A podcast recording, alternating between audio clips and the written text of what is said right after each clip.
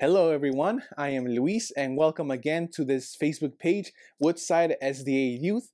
And this year, like you've seen before, we are doing these very short uh, clips, video clips, and where we talk about the Bible and the chapters that we read in the yearly Bible reading plan. So, yesterday, we read Genesis chapters 34 to 36, and today we read Genesis chapter 37 to chapter 39. So, briefly, what did these chapters talk about?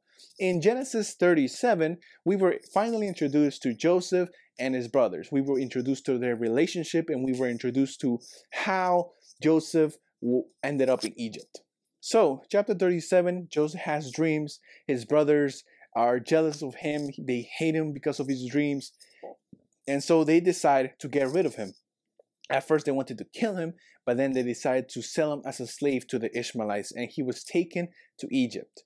In chapter 38, we have a, a different story. Uh, it talks about Judah instead of Joseph. We get back to Joseph in chapter 39. But in this chapter, it talks about Judah, his three sons, and his sons, his oldest son's wife, or later widowed. And it's a very interesting story. Uh, if you read it, you know, you're going to have a bunch of questions reading this story. I used to ask myself, why is this story here? Well, and you know, sometimes I still ask myself, why is this story here? Why is this important? But I really like how the characters in this story are direct uh, ancestors of Jesus Christ. So that's kind of cool learning to know about the people from which Jesus Christ came. Uh, in chapter 39, we see Joseph in Egypt, God helping Joseph to prosper in the land of Egypt, a foreign land to Joseph. And we also see Potiphar's wife tempting Joseph, and we see that, you know, because of what she did, her mistakes, her her her evilness, evil person, she makes Joseph go to jail. So, in these videos, like most of us know, we like to address three things about the reading. First, what new things did I learn? Second, what questions do I have about the reading? And third, what can I apply to my everyday life? This is one is very important because we're not just trying to read here to check off our reading schedule. We want to learn something new about the Word of God. So, what new things did I learn? Uh, one of the things that I learned, even though it's not explicitly told in the chapter, but I think I can safely conclude this, is that Reuben, the oldest son of Jacob, has lost, lost his authority over his brothers. And why do I say this? In the previous chapters, Reuben has slept with his father's concubine. Now, I used to think this was like a something secret, a secret sin that we later find out, you know, because someone wrote it, or you know, later in life they found out. But I think it's very apparent that his incest, his sin, Reuben's, uh, him sleeping with his father's concubine, was actually known by everyone.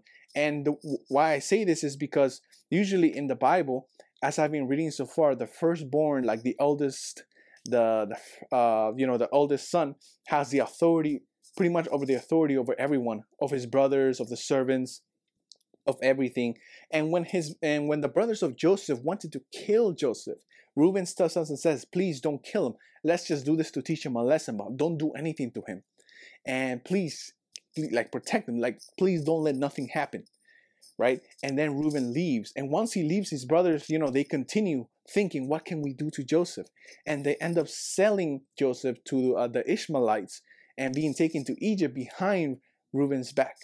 So when Reuben comes back he finds out that Joseph is gone he starts to cry. He even comes back with a rope ready to save Joseph. And this teaches me that his brothers no longer respected him. They no longer cared what Reuben really had to say about it. They just found out what Reuben did. So to them, you know, they lost all respect. He no longer had authority over them.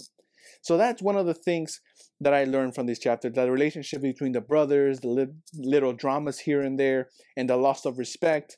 Uh, you know, it kind of characterizes the brothers in this uh, point of the story. So, what questions do I have about the reading? And this is one of, you know, very difficult things that I had to read, it said that the eldest son of Judah did wrong things in the eyes of God, so then God killed him. Like no, like you know, it does. The Bible doesn't go on to say he had a warning. What sin did he do, or like what terrible things he did to other people? Like it just says he was bad, so God killed him. The second son, you know, he took uh, care of his older brother's widow, which was Tamar. Uh, you know, and they lied together, but he did not want to impregnate Tamar. So because he did that, he didn't want to impregnate Tamar. And the reason why is because the descendants that they have will not be credited to the second son, but will be credited to the first son. And he didn't want that. So the second son of Judah refused to impregnate Tamar. And this was considered terrible in the eyes of the Lord. And God also killed him. Now in my head, I'm like, geez, like maybe I can kind of fix this in my head and say they had a tragic accident and they died, and that was credited to God. But I feel like the Bible's telling me directly that no, God decided to to kill these people. Like killed the elder son for reasons I don't know why. Like he was evil, but I don't know what he did. The second, you know, he didn't want to impregnate a woman. You know, and today's society, that's kind of a good thing for a young man to do. But obviously, context is very important in this story. He didn't want to do it. He didn't want to give his brothers descendants. Uh, so he just he he got killed by God. Now I'm kind of confused. Like there's many times where people in the Bible, you know, they do commit wrong things, but God doesn't kill them. He actually gives them chances, chances, and chances. So why here uh, did he just kills those two sons of Judah?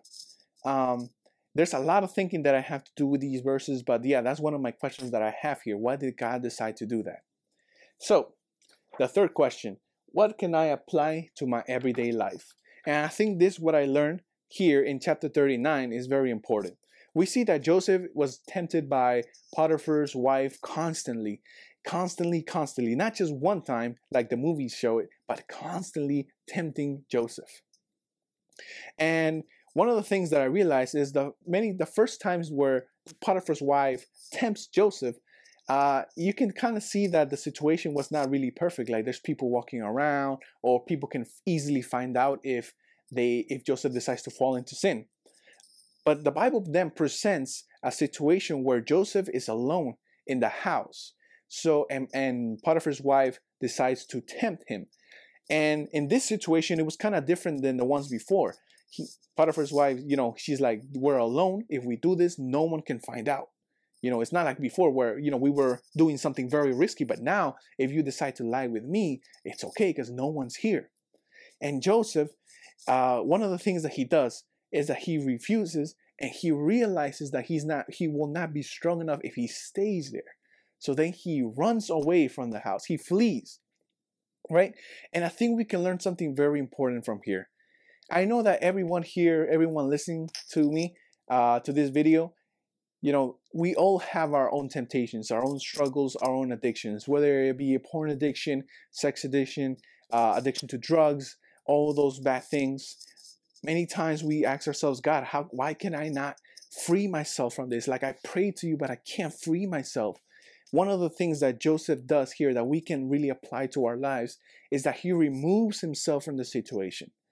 He doesn't eliminate the temptation. The temptation is there, but he removes himself from that situation.